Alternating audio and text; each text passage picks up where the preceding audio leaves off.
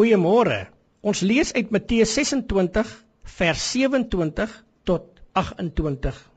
Toe neem hy die beker en nadat hy gedank het, gee hy dit aan hulle en sê: "Drink almal daaruit, want dit is my bloed, die bloed van die Nuwe Testament wat vir baie uitgestort word tot vergifnis van sondes."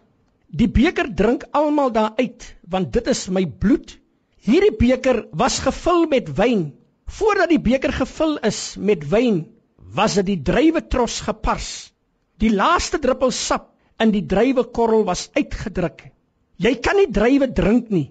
Druiwe word sap nadat dit uitgedruk is. So was die bloed uit Jesus gepars tot die laaste druppel. Ons het soos groen druiwekorrels net so hard soos albasters ons glip altyd deur sy vingers en ons is dan bitter wyn of sap. Hebreërs 10 vers 19.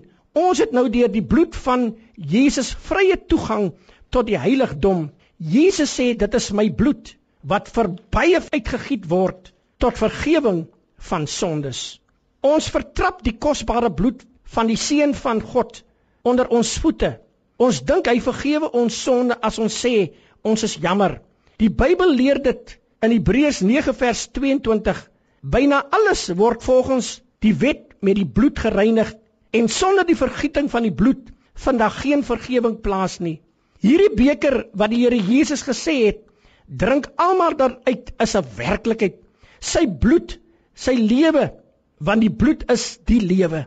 Levitikus 17 vers 11 Omdat die lewe van elke lewende wese in sy bloed is, het ek die bloed vir julle gegee om verzoening te doen vir julle lewens. Omdat bloedverzoening bring deur die lewe wat daarin is. Dis die lewe van die Here Jesus, sy bloed. Daarom sê hy in Johannes 6 vers 54: Wie my liggaam eet en my bloed drink, het die ewige lewe.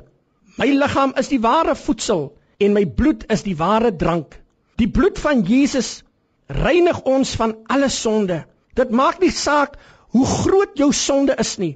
Dit maak nie saak hoe seer jy op hierdie oggend het nie. Ek wil vir jou sê, die Here reinig jou van alle sondes.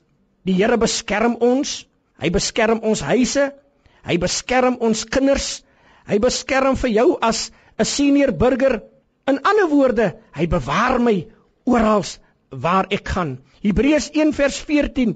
Die engele is geeste in diens van God wat hy uitstuur om ons te dien wat die saligheid beerf. Dit is my gebed in hierdie dag dat ek en jy dat ons ons vertroue in God sal plaas. Hy is die enigste Here wat vir my en vir jou gesterf het. Ek wil vir u sê, dit maak nie saak hoe groot jou sonde is nie. Hy is die koning en hy wil vir jou dra. Mag die Here ons help in genadig wees. Amen.